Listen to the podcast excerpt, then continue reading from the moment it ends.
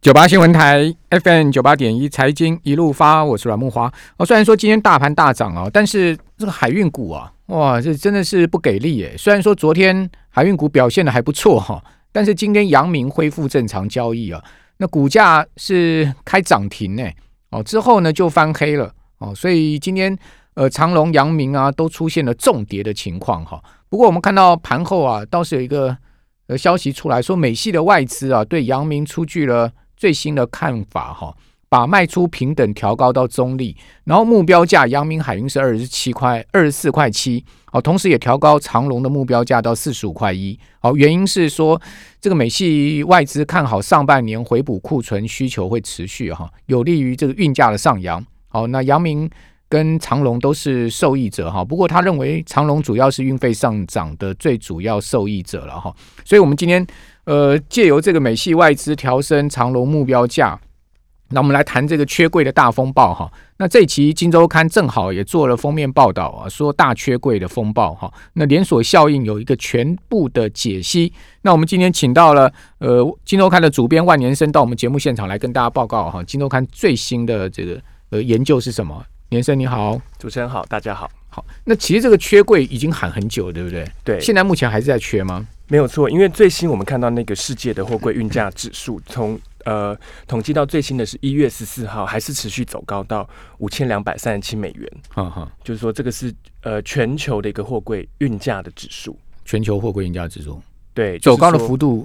呃，等于说去年呃我们有一个。我们这杂志有整理出一个图表，其实，在去年十一月的时候，大概才两千七百美元左右，那现在大概涨了一倍左右。嗯，对，那这个其实只是一个全球的平均指数。那呃，最热门的航线从呃远东的，譬如说从呃台湾或是上海出发到美东啊，或是欧洲的航线，更是四十尺货柜一个货柜的价格哦，是从过去去年的可能两千四千，现在涨到六千八千，甚至一万美元。哇，这个飙涨的情形是有点漫天喊价的情况。哦，是因为厂商的柜都出不去哦，所以说他们要出去的话，就必须要接受这样的运价。对，因为如果你你除像我们除了譬如说半导体这种高科技产业可以走空运去运输之外，其他你必须台湾生产的产品，你要呃运运输到全世界的话，通常都是货柜的海运是一个蛮大宗的一个呃运输的方式，所以它的影响是蛮大的。嗯哼，好，那去年十一月是两千七百零二美元。哦，这是平均的价格，对不对？对，这到今年一月七号最新的价格已经到了五千两百二十一，这个涨幅是超过一倍诶。对，那一月十四号的，就是它是一周会公布一个新的指数，那一月十四号最新的也是在持续往上还在上涨。对，嗯，好，那北美航线到美国纽约的涨幅大概是百分之一百四十三哦，然后欧洲航线意大利热内亚的涨幅更夸张，五百一十六。我们这个。涨幅是从二零一九年的第二季哦算到今年的一月嘛，对不对？对，这个是欧洲线台湾出发的，欧洲线涨五倍，然后亚洲航线到马来西亚的这个巴生港啊，涨了六倍之多，哎，百分之六百五十，哎，对，所以我们这次访问了蛮多的业者，有些业者说，你你订了货柜，有时候未未必可以。他会把你柜子拉掉，你要给一千美元一个货柜的保证金，才有办法确定可以上附加费。对，嗯哼，所以不只是这个运价涨，他还要再另外额外收你一个柜子一千块美金。对，就是你要保证你的货柜可以上船的话。那现在货出不去的情况到底严重到什么程度呢？因为不只是缺柜哦，这是一个连锁的负呃恶性循环。因为其实去年大家知道说，去年初其实疫情在全球爆发，蛮多呃城市都是封城嘛，所以那时候船公司从呃就是预估去年的景气不会太好，所以他们就紧缩了投资，所以从供给面就已经不够了。可是去年大概下半年开始陆续解封嘛，所以我们也知道说有一些比如防疫的商品，或是说防疫新生活，在家工作、在家上班、健身器材、自行车，然后还有很多电商，很多全球的消费者很习惯用电商来买东西，所以业者也会希望。让消费者更快拿到货，就会先把当地的仓库先补满，所以这个拉升了整个需求，所以供给不够，需求大增之后，整个货柜就是运输的话，就会陷入到一个呃不够的状况。那除了这个之外呢，呃，因为大家知道说去年去年疫情的关系，很多欧美的主要的港口吼，呃，在有有的工人染疫，那有的是有社交距离，所以就工人也不会这么多。那仓库的啊，然后还有呃拖车司机就载货柜的这个也染疫，对，也也或是说，因因为去年上半年景气不是很好，所以有些就把它把他们都资遣了，所以这个人力也是缺工的状况，在码头，所以现在竟然发生了一个塞港的状况，就是说你船，比如说去年十二月在美西的那个洛杉矶港，是一个美西蛮主要的港口，竟然有二十几艘货柜船在外面等，等着排队要进港去卸货，就是因为这个整个都拖到了，嗯，就是因为缺缺。物流的体系都全部大乱，然后英国的三大港甚至叫跳港。跳港的意思是说，过去台湾的船公司可能会停英国的三大港去卸货嘛。对。可是因为现在塞得太严重了，所以就跳港，就英国的三个港口是不停了，就是要改停在，比如说呃德国汉堡港或是邻近的欧洲港口，然后再用小船把货载到英国去。因为只是塞到已经塞到爆了。那英国的状况更特殊，是因为它脱欧嘛。对。所以很多的当地的进口商会觉得，哎，我预期脱欧之后那个关税会涨，嗯，因为英国蛮多东西都要靠进口，欧洲国家进口的，所以预期关税会涨。然后他们因为脱欧关系，把遣散了很多过去东欧的这个技术工人，就码头工啊，这个司机啊，所以现在大缺工，所以英国现在就是变得变成跳港，就三大港就不进去了，大家根本不想去，不能去英国了。因为塞到已经塞到去也没用，货柜船就船也进不去，对对对，又塞在港外，对，所以这个是一连串可以卸货的港去卸货，对，就供需已经不平衡了，然后又遇到塞港的状况，所以那个空柜又更难回到，嗯，比如亚洲区这样子，所以这是一个一一连串的一个负面的循环。好，我我看你们有访问那个东阳，对不对？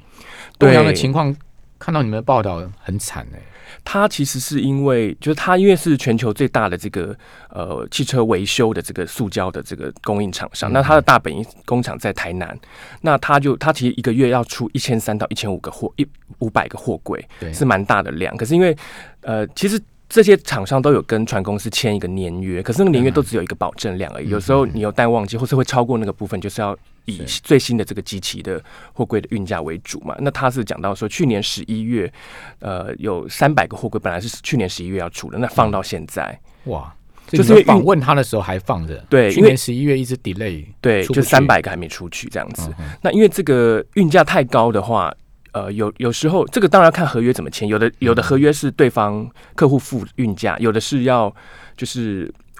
就是它有两个合约的方式，一个是我们只要负责把呃生产的货品送到港口船上就可以，那对方是自己会找船公司，会自己要负担这个运费。可是如果另外一个呃 CIF 的一个报价方式的话，是我们会必须要含含在这个运费含在这个台湾的厂商手上。那如果这个的话，就会变得呃成本一。一涨了一倍、两倍、三倍，这个是一个很恐怖的成本，所以可能就会选择延后出货，或是说我高的价格也未未必订得到这个货柜。嗯嗯嗯，基本上就是 F O B 跟 C I F 两种。对哦，就看你是怎么报，有含运费不含运费的。对，但是即使我们是呃，就说不含运费的话，可是那个运费如果是对方负担，可是运费涨了这么多，对方也会希望说，哎，晚一点。如果他库存还有够，他有可能毁约啊，因为他觉得。运费成本高过于它的货物成本的话，对这个对这个对中小企业会是一个蛮大的一个淘汰潮，因为很多中小企业，呃，这个运费成本他可能没办法。我知道大陆蛮多出口商毁约的，对，因为他真的运费成本他负担不起，因为这个真的涨得太夸张。我们这次访了一个前退休的董事长，他已经四十五年的这个海运的对。退休董事长，对，他是四十五年的资历，他是说从来没有看过这么高的价格，嗯，就很疯狂的一个情况。好，那这个疯狂情况会到什么时候呢？因为厂商可能也要心理准备嘛。那投资人也在看股价的变化嘛。可是你会发现，最近这些海运股的股价却是大跌啊，好像跟基本面有点脱钩的感觉，还是因为先前涨太多了。当然，这个股价的这个涨幅有很多因素嘛。当然，今年涨太多，或者是说，但我们从基本面来来看，其实刚刚主持人有问到说，这个缺柜的状况到底会到什么时候？我们是观察到至少有三个指标来看，通常应该大家综合一些专家的判断，通常至少会到第二季，嗯，就上半年都还是维持缺柜的状况。农历年后还是继续缺？对，因为即使农历年，呃，可能亚洲工厂会停工两个礼拜嘛，因为农历新年，可是因为这个货柜。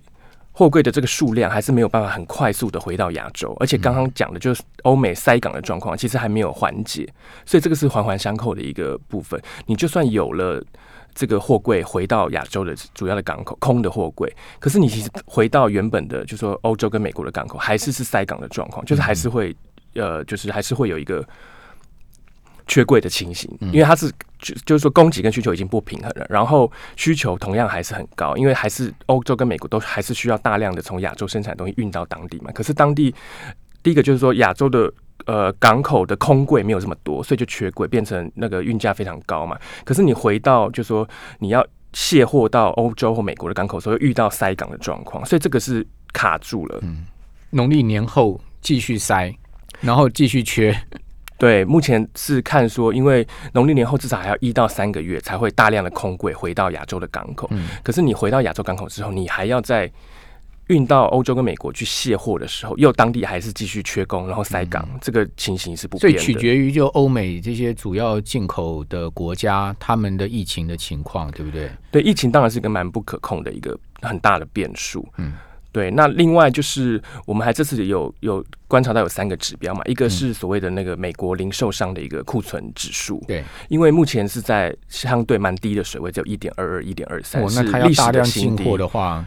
对，这个至少要。半年以上到两年的时间才会回补到过去比较高的库存的水位，这是因为美国是一个全球蛮主要的消费市场嘛。如果它的库存水位这么低的话，表示说这个需求海运的需求还是蛮旺盛的。那另外一个就是我们这次也看到说有一个全球船舶的这个准班率，是那这个也是有统计来大概十年，那目前是。百分之五十而已，准班率只有百分之五十，是一个非常低的一个数字。那过去都有七八成以上，那现在因为塞港或缺柜的状况，这个船呃货柜船的准班率只有到百分之五十。那所以这个准班率之后，呃，可不可以再提高或者持续再走低的话，也是可以观察到这个全球缺港的状况到底有没有有有没有获得一些疏解。嗯嗯，好，所以从美国零售商的库存看起来，哦，这个不乐观，对这个需求还是很旺盛。对啊，后面如果零售商要大量回补库存的话，对亚洲货品的进口需求会很大。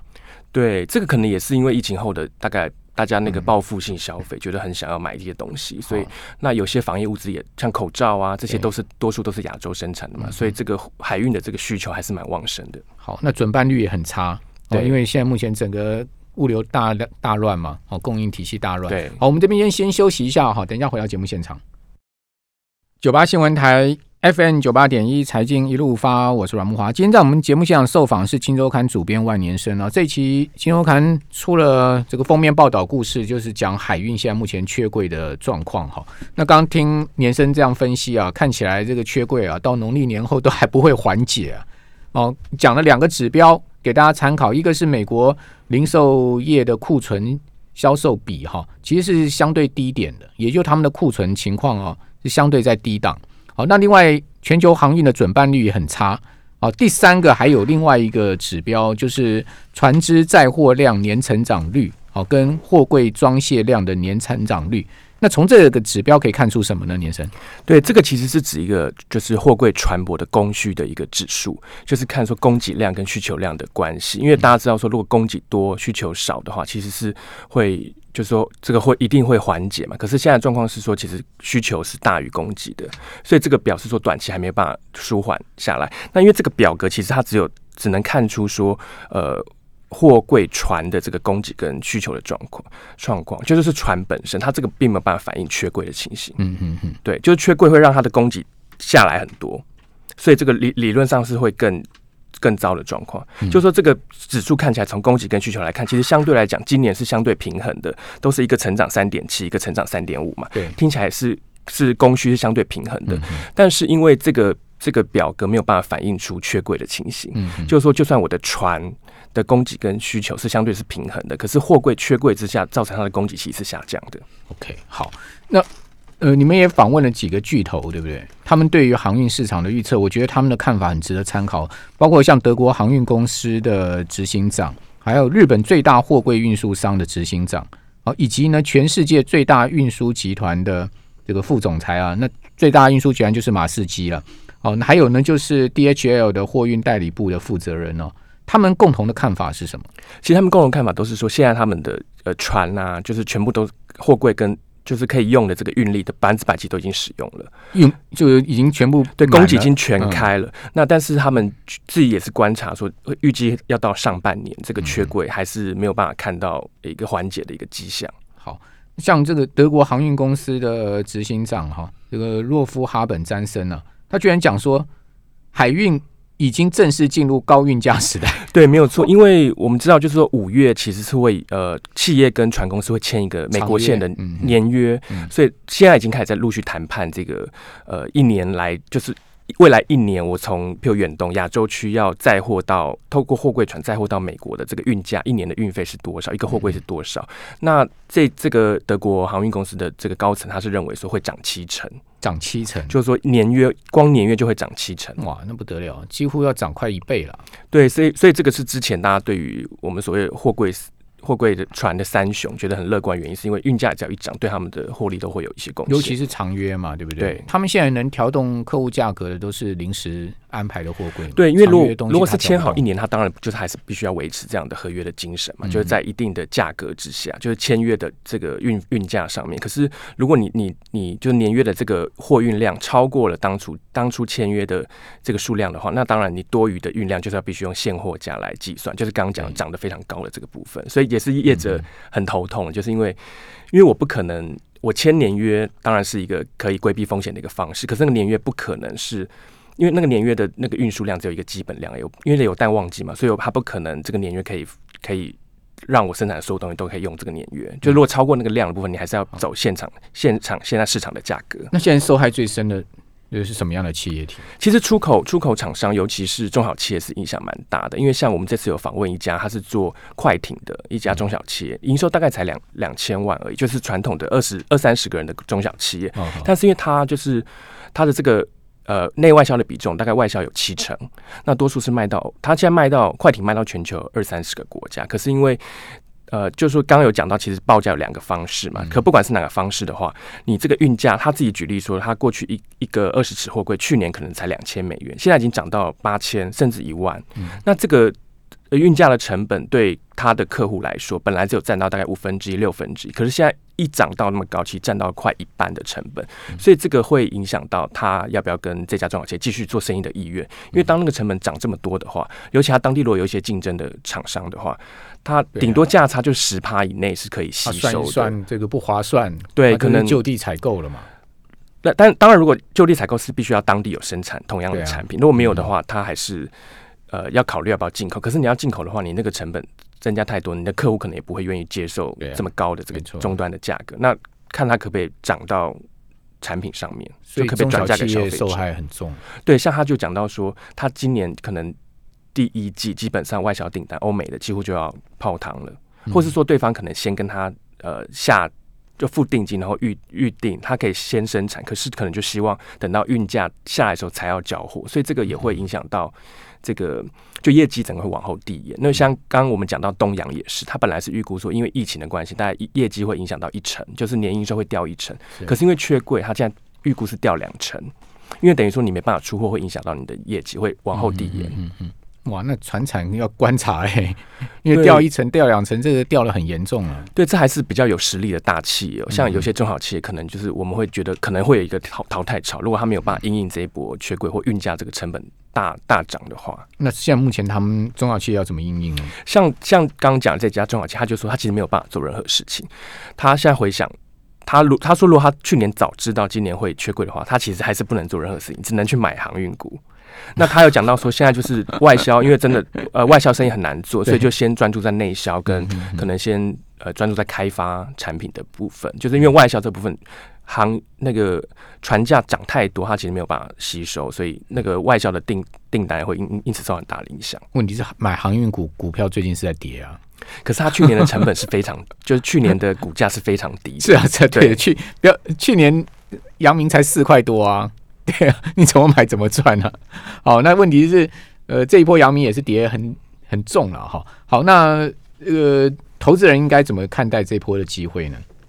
其实这个还是看每个人，因为从我们刚刚从基本面来分析，其实这个呃货柜全球缺货柜的这个趋势会延续到上半年。那至于说呃每个价位或是每个投资人有理想的目标，这可能就看每个人的策略跟选择。但不过蛮专家也是觉得说你你大跌也是你可以伺伺机进场的一个时时候，这样子、嗯就看每个人的的投资策略。好，你们有访问几个专家嘛？哈，宏远投顾的副总，还有统一投顾的董事长，对哦，他们其实都认为说，应该是要寻找买点呢、股价逢低拉回的话是寻找买点。对，不过这个就是还是要看每个见每个对每个投资人自己的他自己的风险属性，。投资基本上是有风险的，而且这个最近海运股其实波动是蛮大的。对，最近卖压也蛮大的。好，那呃，台湾经过这一次的缺柜风暴，你觉得我们应该学到什么？我觉得大家可以思考一下，就是说，现在越来越多呃，你的客户会希望我们台湾把台湾的企业把不是只有从台湾出口产品到当地，是希望在当地可以设一些仓库，所以这个是物流中心对，这个是可以一个嗯思考一个新的策略模式。不过这个就必须要有这个全球的管理能力，以及嗯你必须要去预测说，你必须要把什么样的商品放在呃物流或或当地的物流里面。所所以这个中小企业很难欸对，所以才说这会本高啊，这会是一个淘汰潮，就是说你可能如果没有办法符合这个这个客户这个期待，就是短链的供应的话，嗯嗯嗯，所以这个也会。就是大家也是也是蛮难的，因为对中小企业来说，这个其实确实是跟过去不一样的经营的方式。那对这些货柜运运输业者来看呢，他们是很高兴乐见这样子的情况。，对，因为这是十年一次这么大缺缺货柜的这个趋势。不过现在他们也加紧要造新船跟造新的货柜，不过这个也需要时间。那船的话至少要一年以上嘛，那货柜也需要大概两三个月的时间。那我们这次也看到外电有讲到说，中国就是因为全球大概百分之九十五的货柜生产都在中国，那有一个中国最大的中集集团，他他自己是讲到说，呃，订单到第第第一季全部第一季全部都满的货柜的订单，嗯，对。中集听说他的员工上厕所都要跑步啊，哦，因为订单太多了，对这个需求真的是非常，所以他的员工二十四小时上班，而且上厕所都要跑步来回了，你就知道说他他们现在生意有多好，哦，订单有多满。好，那但问题就是说，这个海运的状况，它其实牵动到台湾出口的生命线嘛。对，因为台湾多数都在都是出口的，企业你不可能什么东西靠空运啊，空运的成本这么高啊，而且现在目前的空运成本也比以前高很多啊。对，而且空运空运运价也涨空运很多啊的运量其实不不比海运。对啊，那差太多了。你想想看，什么样的东西能空运？就是非常高附加价值、高单价的东西才能空运啊。一般的商品都是海运啊。那如果说你这个海运路被堵死了，哦，这个中小企业货出不去，那留在台湾，哇，那这个问题也很大，对台湾的传统产业的营运来讲，恐怕是一个蛮大的打击的。对，所以我们也也也在持续观察这这一波到底中小企业或台湾企业的一些应应的情形，或是实际的影响的状况，所以这个是蛮值得持续留意的。好，不希望你刚刚所讲那个中小企业的一个断链倒闭潮不会出现了，不然的话真的太伤了。就是你说如果是经营情况不好，好自己竞争力不够，然后呢搞到东公司经营不下去就算了，你是因为外在因素，是因为你的货出不去，搞到你的企业不能经营，那真的是一个很冤枉的事情。好，不过这个是现在目前全世界正在发生的状况，其实也不是只有台湾，中国大陆的状况也是一样，那欧洲跟美国的状况也是一样。好，所以说这次疫情啊，真的改变了很多的事情啊，那也告诉我们的企业界，其实你要随时要应变各种不同的可能来临的状况了，对不对？对，好，非常谢谢万连生主编啊，帮我们带来这一期啊《金周刊》的大缺柜风暴的连锁效应的全解析，谢谢你。谢谢。